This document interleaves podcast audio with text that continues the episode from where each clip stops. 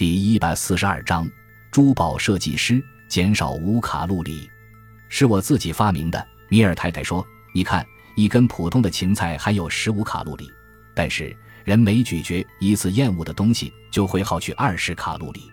结果，每一根芹菜减少五卡路里，太妙了。”迪克喃喃道：“我可不可以问你一个问题？”米尔太太说：“可以。什么事？”米尔太太神秘地探过身来：“你那只箱子里装的是什么？”迪克看了看四周，然后探过身去，低声神秘地说：“现在里面什么都没有。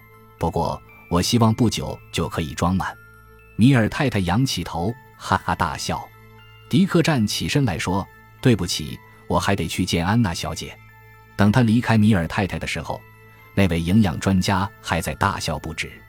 当他再次回到温泉前面的办公室时，他说：“安娜小姐，我在这里只待了这么一会儿，就得出一个结论：如果我继续带着这个箱子到处走的话，会惹麻烦的。”是这样，安娜同意说：“同样，如果我的箱子放在屋子里，整天没人看守，我会放不下心来，无法好好休息，也无法集中精力锻炼。”当然，更达不到此行的目的。当然，我可以在本地银行租一个临时保险箱用来存放。可是那样的话，我晚上就没法工作了。我最近在重新做一条项链，那是一位公爵夫人的传家宝。抱歉，我不能说出她的名字。相信听到名字你就知道是哪位夫人了。项链原来做的非常精致，但是我的顾客认为不合她的个性，因此要我为她重新设计。我答应了他的交货日期，但问题是，我晚上需要这个箱子。如果我租保险箱的话，晚上就取不到箱子了。为什么你不干脆把它放在我们的保险箱呢，迪克先生？安娜小姐提议说。迪克扬起眉毛：“我不知道你们有保险箱，我们有一个很好的保险箱，迪克先生，你要不要看看？”安娜小姐带他走进后面的一间私人办公室。里面的角落里有一个矮小而坚固的保险箱。政府规定我们要将账册放进有防火设备的容器里。他解释道：“这里面还有一个小现金盒，放着五十元或六十元，另外还有几件其他客人的值钱东西。不过，你看，如果你愿意的话，你的箱子仍然有余量放进去。”迪克抿了抿嘴唇，挑剔地看着保险箱，说：“我可不可以问一下？”多少人知道他的密码？只有我和镇上银行的行长，他是温泉股东们的信托人。其他职员不知道吗？不知道。迪克考虑了一会儿，终于点头同意了。很好，安娜小姐，我同意这个办法，将箱子存放在你的保险箱里。每天晚饭后我来取，九点你关门之前我会送回来。那样每晚我可以工作两个小时，这样可以吗？当然可以，安娜微笑着说：“你是我们的客人，迪克先生，我们愿意为你服务。我想保险箱是由你负责的。”当然，迪克用指甲尖轻轻敲了敲箱子的外壳，说：“好吧，请你打开保险箱，我现在就放进去。”于是安娜熟练地转了三次密码盘，在她开始对密码之前，回头对迪克彬彬有礼地说：“如果要我对你的箱子负责。”我希望只有我一个人能打开这个保险箱。现在能不能请你把脸转到别的方向？迪克清清嗓子，转过身。安娜转动密码盘，转了四个数，再抓住门柄一拧，拉开厚厚的门。开了。他伸出手，迪克仍然不情不愿地把箱子递过去。眼看着安娜将箱子存放进最下层的架子上，关上门，再转动密码盘，可以了。他说：“啊，我可不可以看看？这并不是针对个人的。当然。”于是迪克走过去，费力地弯下腰，试试往外拉门柄。他确实关得很牢。这时，迪克瞥了一眼墙上的钟，快十二点半了。好了，这样的话，我要去吃午饭了。然后我要回到马尔科那里，开始一寸寸剪我的腰围。晚上见，安娜小姐。他摇摇摆摆地离开这间办公室，就像一只大企鹅。在那个星期的日子里，迪克非常努力，在马尔克和其他教练的指导下，他不停地运动。每天天亮不久，吃完米尔太太饿死人的早餐之后，迪克就开始进行一连串无休止的运动。这种运动只有虐待狂才能想得出来。然后上午先要按摩，再去蒸汽室淋浴。做完一小时的柔软操后，他要到附近的山脚徒步走上一会儿，回来再淋浴。最后以午饭结束上午的活动。下午的安排则是：先是矿物浴，接着是针对具体部位的减肥课，再去室外晒紫外线日光浴，回来做器械运动，然后淋浴。在接下来的四十分钟游泳中，迪克要尽可能多游几圈。不过他的最高纪录最终也只是两圈。最后是一堂跑步课，他要边跑边喊：“减脂肪，减脂肪。”然后疲惫地回到房间，倒头睡下。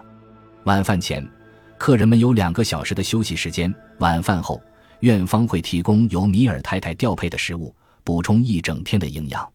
晚上，人们获得了自由，可以在游泳池或娱乐室交流。迪克有意避开每天的这段交流时间。他吃完饭后就会到安娜那里取回箱子，然后回到自己房间里工作。每天晚上。他准时在九点差五分前出来，将箱子放回保险箱，再回房睡觉。这样的例行工作几天来毫无变动，直到星期五，安娜向他介绍了亨利太太。那天晚上，迪克去存放箱子时，亨利太太就在安娜的办公室里。迪克先生，这位是亨利太太。安娜给他们彼此介绍说：“亨利太太，这位是迪克先生。迪克先生，我们正在说起你呢。”是吗？显然，迪克并不怎么感兴趣。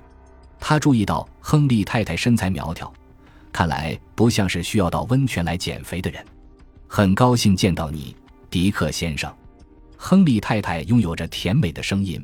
安娜小姐告诉我，你是一位珠宝专家。哦，安娜小姐过奖了。迪克说：“你太谦虚了。每个为女公爵改镶传家宝的人都肯定是位专家。”亨利太太注意到，迪克有些不高兴地瞥了安娜一眼，于是马上补充说：“请你不要责怪安娜小姐，她知道我遇上了同样的难题，才会想帮帮我。同样的难题？